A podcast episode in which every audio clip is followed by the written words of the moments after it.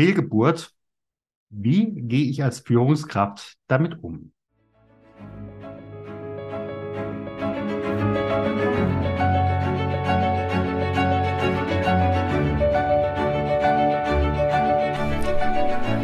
Schweres leicht gesagt.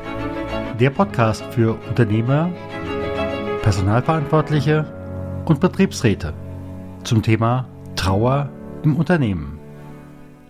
Mein Name ist Stefan Hund. Bevor wir starten, bitte ich dich, diesen Podcast zu abonnieren, damit du auch in Zukunft jede Folge direkt frisch auf deinen Podcast-Player bekommst.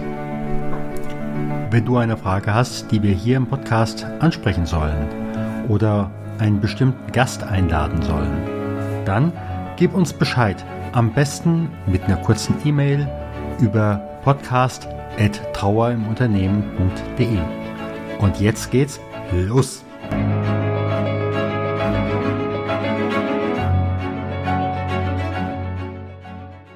Liebe Hörerinnen und Hörer, eine neue Folge von Das Schwere leicht gesagt. Und meine heutige Gesprächspartnerin ist Monika Schäfer. Liebe Monika, ganz herzlich willkommen hier im Podcast. Hallo Stefan. Wer du genau bist, darum kommen wir nachher noch, aber erstmal vom Thema her, was war so die krasseste Nummer, die du zum Thema Fehlgeburt gehört hast? Ähm, das war ja noch nichts. Wie kann man um sowas trauern oder stell dich nicht so an tatsächlich? Also so ein paar Klassiker, die alle so in die kleine Richtung gehen für, oder in die, in die gleiche Richtung gehen, genau. Und ich weiß nicht, hast du das damals? Im beruflichen Kontext, im beruflichen Kontext, ne? Also ja. privat gibt es tatsächlich noch eine, noch eine Schippe obendrauf. Da war tatsächlich das Härteste. Das Haar ist eine Sumpfpflanze, sie wächst nur aus, auf Wasserköpfen. Und wenn man selbst ein Kind mit einem Wasserkopf verloren hat und das das Gegenüber weiß, war das mit das Schlimmste unter der Gürtellinie. Tatsächlich. Oh ja. Na? Oh ja, da weiß man dann gar nicht mehr, was man sagen soll oder was man zukünftig zu dieser Person noch sagen soll. Richtig, genau. Ja, denn das macht effektiv auch Kommunikation miteinander kaputt.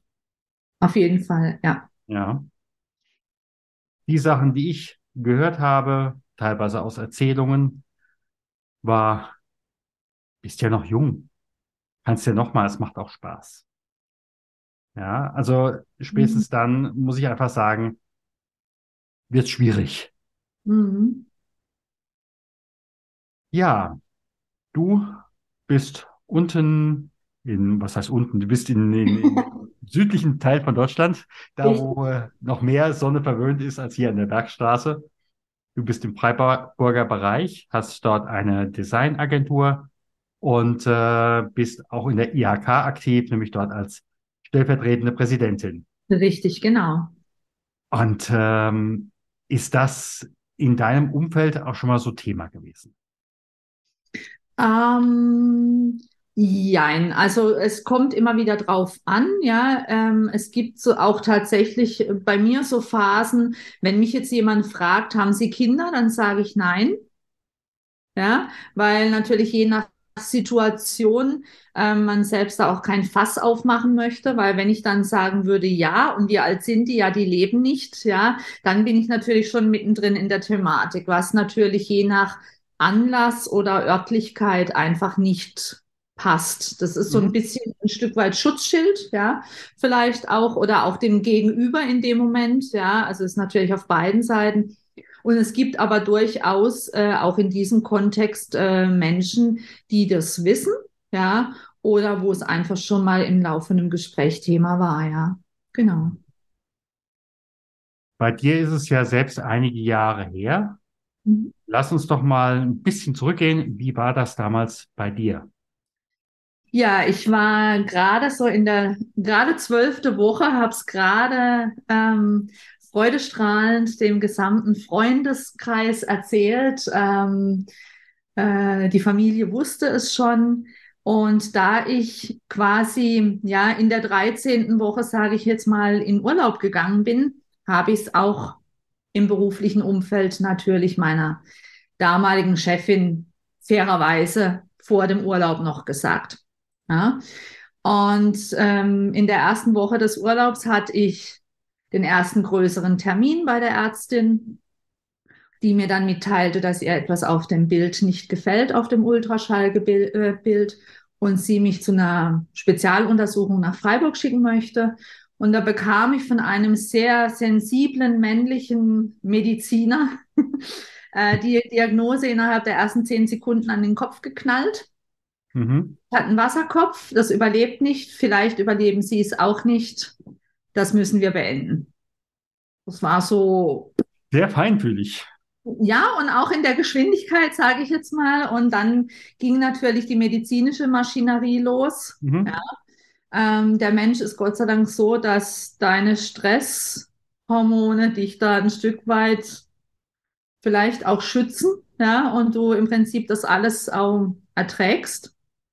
Aber dann war natürlich ganz klar die Thematik, ähm, der Urlaub war erstmal passé. Ich habe die nächste Woche komplett im Krankenhaus verbracht, weil einfach nach der zwölften Woche somit auch klar war, das wird kein, ähm, keine Operation, kein medizinischer Eingriff, sondern ich muss dieses Kind auf ganz natürlichem Wege zur Welt bringen. Mhm. Ja? Und dann natürlich ganz klar, du hast gerade allen Leuten gesagt, und ähm, der jeder, der dich gefragt hat, das nächste Mal, der dich gesehen hat, zurück zur Arbeit zu kommen. Also das komplette Programm war natürlich einfach eine zusätzliche emotionale Belastung, klar. Mhm. Wahrscheinlich auch eine Art von Spießruten laufen, oder? Also ich muss echt gestehen, es kam drauf an, wem ich begegnet bin. Ich war bei manchen Begegnungen sehr froh, dass die Menschen es wussten. Mhm. Ähm, die meisten haben auch wirklich sensationell reagiert ja, Gott sei Dank. Ähm, ganz klar hast du auch Phasen, wo du dich zurückziehst, wo du das eben nicht äh, möchtest, ja, den Dingen aus dem Weg gehst, mhm. ja. Ähm, aber klar, so im beruflichen Kontext war es dann schon eher eine größere Herausforderung, ja. Mhm. Und ähm, Gab es auch welche, die überhaupt nichts gesagt haben, wo du gemerkt hast, es ist ein beredtes Schweigen? Ähm, ja, wobei ähm, ich tatsächlich relativ früh gemerkt habe, dass eben da jeder Mensch anders damit umgeht. Mhm. Ja, mhm. weil das selbst bei uns in der Beziehung damals mit meinem Mann ähm, schon sehr unterschiedlich war. Also für mich war das Thema Tod generell sehr weit weg, auch ein sehr schwieriges Thema. Mhm. Das heißt, ich habe mich dem Ganzen erstmal komplett auch widersetzt, sage ich jetzt mal. Also ich habe auch das Gefühl gehabt, ich kann das alles gar nicht. Ähm, und er vom beruflichen Kontext her, Religionspädagoge, hat komplett dicht gemacht.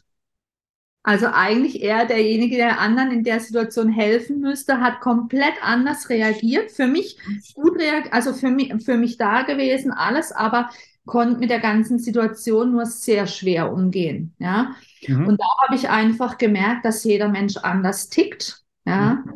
Ähm, die, auch die Ärzte und die Schwestern im Krankenhaus sind sehr unterschiedlich damit umgegangen. Und somit konnte ich auch nachvollziehen, dass das Umfeld unterschiedlich umgeht, weil entweder hat jemand noch nie damit Bezug oder mhm. zu tun mhm. gehabt oder er hatte schon damit Bezug. Und dann haben auch manche so ihre Art und Weise gefunden, mit mir zu kommunizieren oder auch nicht zu kommunizieren, weil ich finde, du kommunizierst ja nicht nur über Sprache, sondern es ist auch eine Umarmung manchmal mehr wert als jedes gesprochene Wort. Ja. ja. Und von dem her war ich bei dem einen oder anderen Menschen enttäuscht, weil ich gedacht habe, da kommt was. Und wenn dann da nichts kam, fand ich das traurig ja, mhm. oder schwieriger. Mhm. Aber dass grundsätzlich Menschen damit auch gar nicht umgehen können, das konnte ich schon akzeptieren, ja. Tatsächlich. Und dann auch tatsächlich die Geschichte, dann lieber nichts sagen, als meinen, etwas sagen zu müssen, aber man, oh, man ja. kann damit selber gar nicht umgehen. Also dann lieber werde ich sagen, du, ich weiß gar nicht, was ich sagen soll. Das ist schon mehr wert als alles andere. Ja. Natürlich. Natürlich, also in dem Moment merkt man einfach auch, ähm, wie ehrlich geht der andere mit einem um? Mhm. Ähm, manches Wort, was du an dieser Stelle sprichst, da denkst du, hättest du lieber die Klappe gehalten. Mhm. Ja. Ähm, ja. Ja, und sag ich mal, man selber als Betroffene in der Situation, man kommuniziert auch anders. Also es gab Menschen, denen gegenüber ich auch viel provokanter gea- geantwortet habe, weil Mhm. ich gemerkt habe, derjenige hat mich vielleicht auch nur sehr oberflächlich gefragt, na, wie geht's dir? Mhm. Dann habe ich bei dem einen oder anderen gesagt, ja, ja, geht schon oder muss halt. Und dann gab es aber auch Momente, wo ich wirklich fast explodiert bin und gesagt habe, wie soll es mir schon gehen? Was für eine blöde Frage. Mhm. Mhm. Ja, also von Mhm. dem glaube ich tatsächlich, ähm, dass es einfach unterschiedlichste Arten und Weisen gibt. Und ähm, man kann aber auch niemanden dafür verurteilen, der eben nichts sagt. Oder ja, auch selbst wenn jemand was Falsches, gefühlt für mich in dem Moment was Falsches sagt, ähm, die Frage ist ja immer, wenn es mit Absicht passiert ist, ist es nochmal was anderes, wie wenn es einfach aus, aus Hilflosigkeit heraus Ja. passiert. Ja? Ja. Wenn du auch jetzt nochmal so zurückguckst, was bedeutet es dann für deine Trauer? Denn so meine Erfahrung ist ja, Frauen trauern anders als Männer. Ja. Wie war das bei dir, Schrägstrich, wie war das bei euch? Ähm, es war tatsächlich so, dass es zuerst unglaublich zusammengeschweißt hat. Ja. Ähm, es für den Partner an der Seite natürlich auch schwierig ist, nur zugucken zu können. Ja. Mhm. Ähm, und wir haben damals auch aus dem Umfeld gesagt bekommen, es ist schön, dass man euch wieder näher beisammen sieht. Wenn das vielleicht tatsächlich der Sinn des Ganzen dahinter ist, Mhm. Mhm. ist es ja ein schöner Sinn.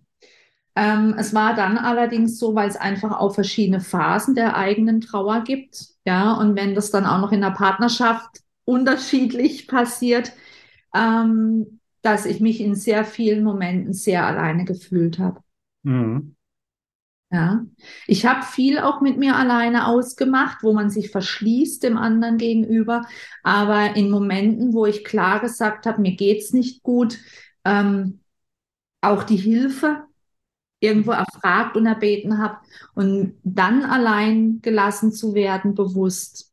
Mhm. Das war, sage ich mal, mh, zusätzlich zu der Trauer noch, noch so ein, ja, so on top, ja. Mhm. Und das hat letztlich natürlich auch unter anderem, es war, es wäre fatal zu sagen, dass das alleine der Grund für die Trennung am Ende war, aber es hat es natürlich dann schwieriger gemacht, weil mich das ganze Thema natürlich so weit verändert hat, dass ich irgendwann gesagt habe, okay, was möchte ich noch und was möchte ich nicht mehr. Ja.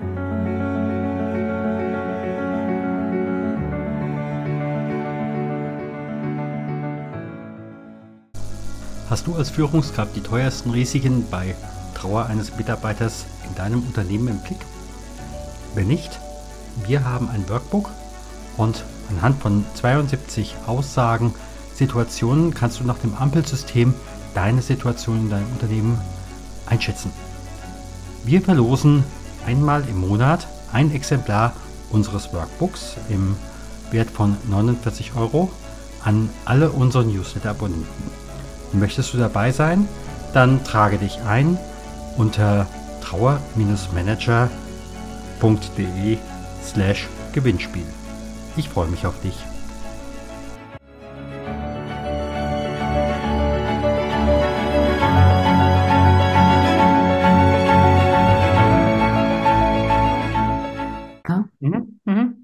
Und von dem her, also war einfach auch sehr unterschiedlich. Ja, wie gesagt, am Anfang sehr, sehr eng, enger als zuvor. Und dann tatsächlich aber einfach das Thema unterschiedliche Trauer hat am Ende auch ein Stück weit zur Trennung geführt. Ja. mhm. Wenn du aus der heutigen Sicht guckst, würdest du auch sagen, das ist, und wenn du auch an die verschiedenen anderen Gespräche denkst, die du auch sonst so kennst, ist das an der Stelle auch so ein Thema Männer, Frauen oder ist das eher personenbezogen? Beides, Beides, weil ich habe auch in den Jahren danach durch Selbsthilfegruppen und äh, Online-Foren, ähm, was es ja heute durchaus mehr gibt als damals, äh, auch gesehen, auch Frauen trauen anders. Ja, das heißt, ähm, ich habe auch selbst Freundinnen in, in dem, ja, also in dem Stadium der Schwangerschaft gehabt, die das Kind verloren haben. Da spielt es heute null Thema mehr, zumindest nicht nach außen. Ja. Mhm, mhm. Ähm, und das sind die Männer diejenigen, die da immer noch ein Bedürfnis drum haben oder, oder die Geschwisterkinder, die da ein Bedürfnis drum haben. Äh, von dem her würde ich sagen, grundsätzlich es ist schon ein großer Unterschied zwischen Männern und Frauen. Mhm. weil die Frauen einfach noch die Hormone on top haben, ja.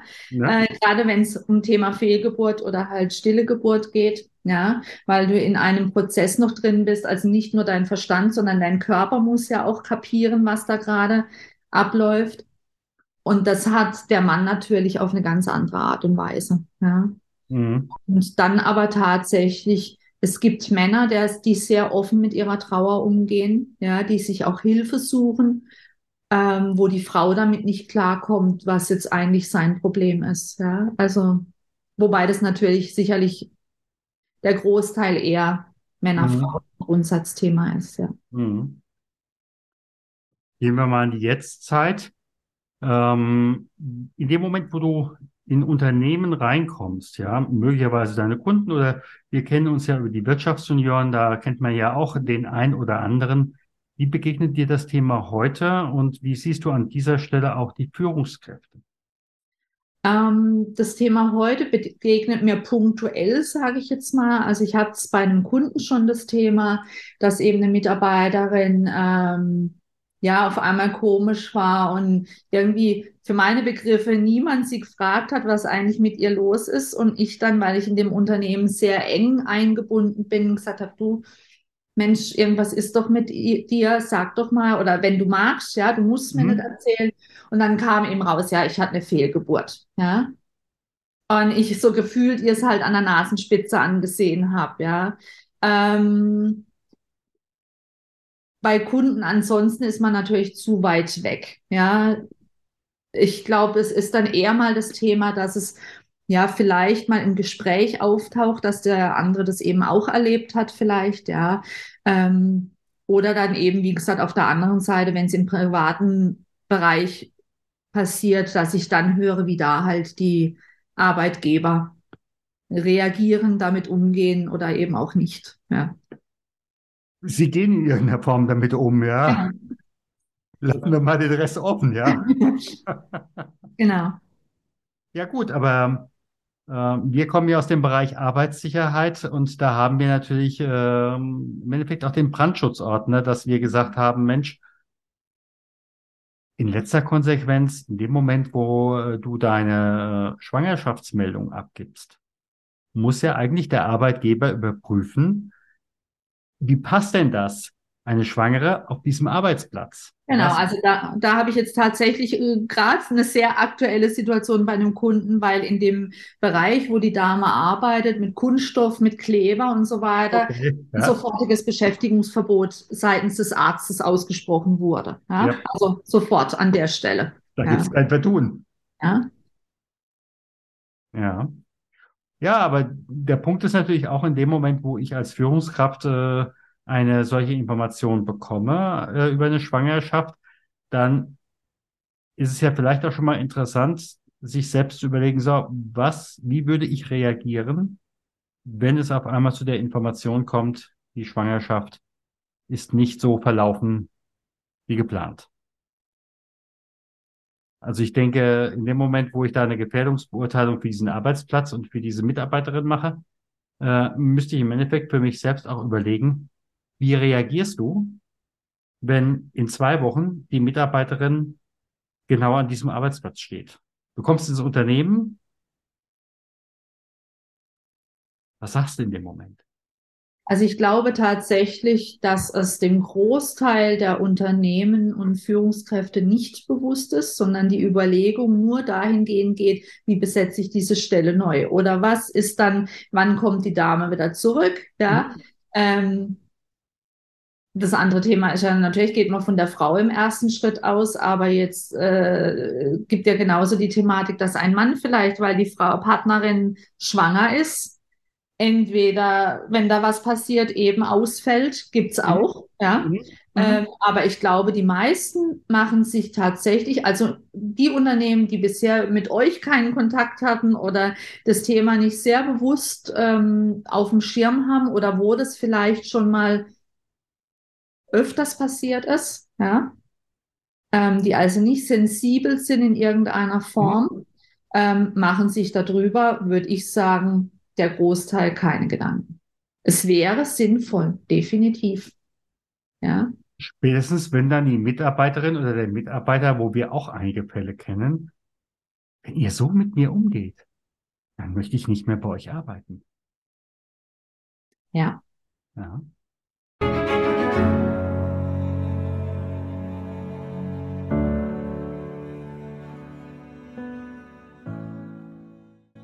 Im Arztbericht steht es unerbittlich.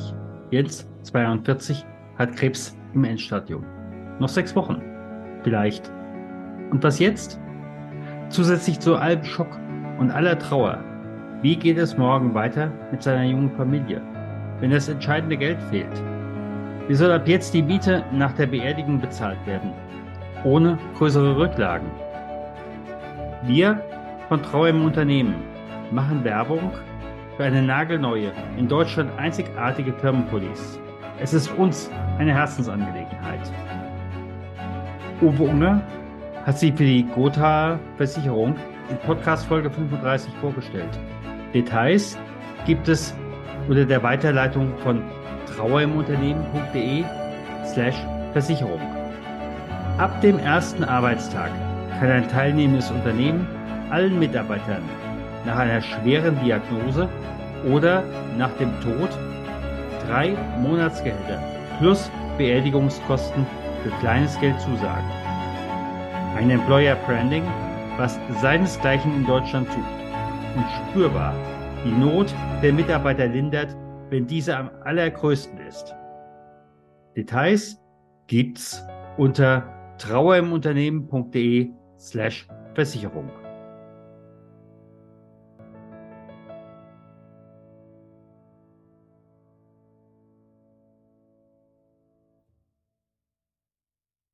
Und spätestens, also es kam ja jetzt gerade die neue Gallup-Studie raus, wo äh, die Verbindung äh, zwischen dem Mitarbeiter und dem Unternehmen vor einem Jahr noch bei 17 Prozent gute Verbindung lag. In, zwei, äh, in 22 oder was eben halt jetzt gerade veröffentlicht worden ist, liegt sie bei 14 Prozent. Mhm. Und wenn ich natürlich dann eine Führungskraft erlebe, egal ob Männlein oder Weiblein, äh, möglicherweise ist es bei Frauen sogar noch mal härter, das kann ich nicht beurteilen, die da auf meine Situation überhaupt nicht eingeht, dann habe ich eine Konsequenz. Mhm. Mhm.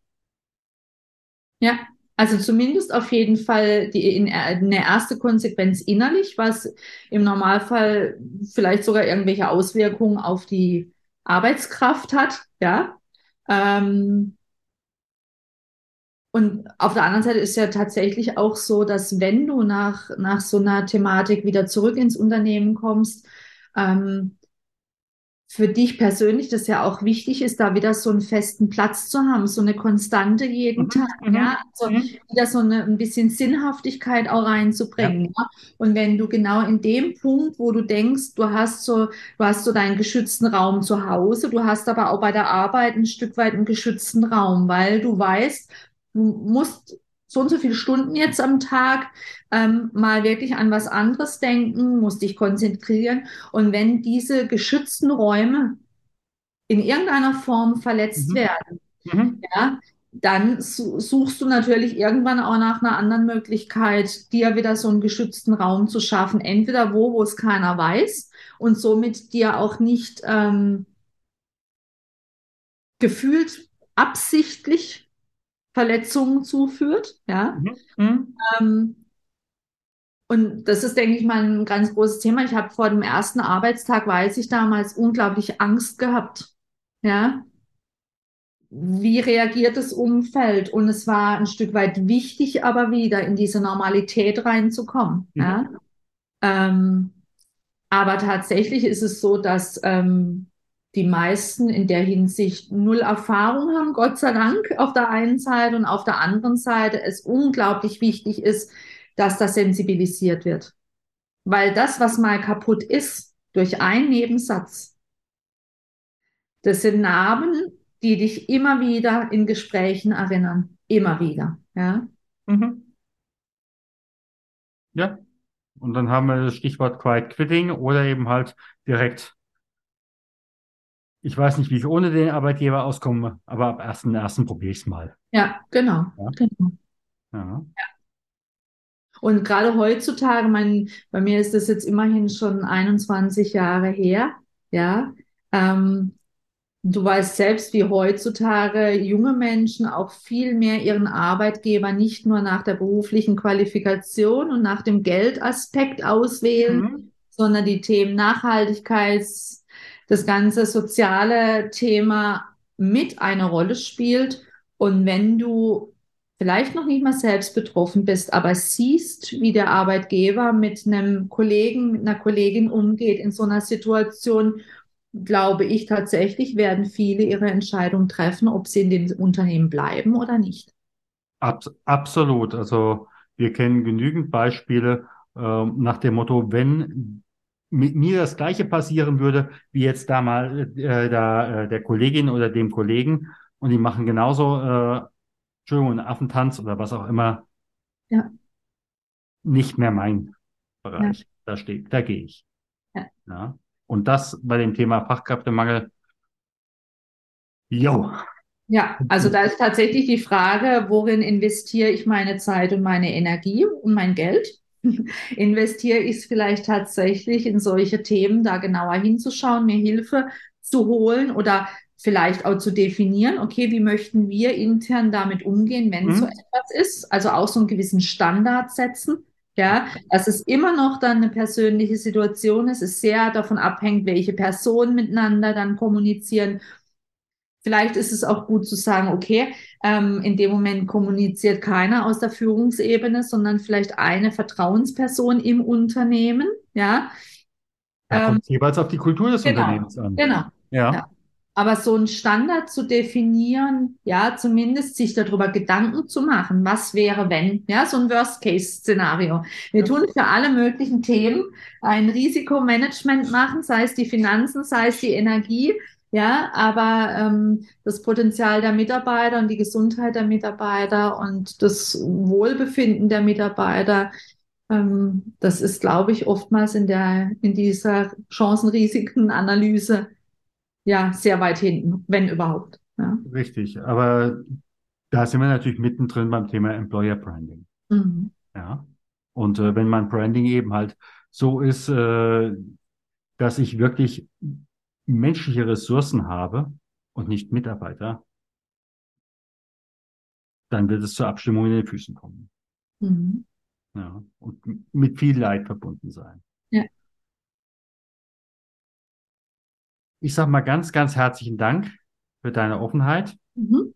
Gerne. Ich bin mal gespannt, was wir an Reaktionen bekommen von unseren Hörerinnen und Hörern. Möglicherweise auch von Unternehmen, die da sagen, Mensch, ihr habt recht, da müssen wir mal drüber nachdenken. Also ich glaube, es wäre tatsächlich, wenn nicht jetzt, wann dann, äh, definitiv an der Zeit. Es hat sich in der ganzen Thematik schon so viel getan, ist trotzdem wieder sehr rückläufig, ja. Und es gilt tatsächlich da eher für die Zukunft zu schauen, wie kann man es noch besser machen. Ich glaube, es gibt den einen oder anderen, der tut es schon ganz gut, aber ähm, klar, wenn du noch nie damit Kontakt hattest, noch nie das Thema hattest, ja, ähm, dann ist es einfach für jeden eine Herausforderung, mit sowas das erste Mal umgehen zu müssen, ja. Und dann tatsächlich lieber, also mein, machst dir auch Gedanken drüber, was passiert, wenn morgen die Firma abfackelt, ja. Und dafür, dafür muss das Ding nicht passieren, ja. Aber man kann sich durchaus auch für solche Themen die Gedanken vorab machen, ja.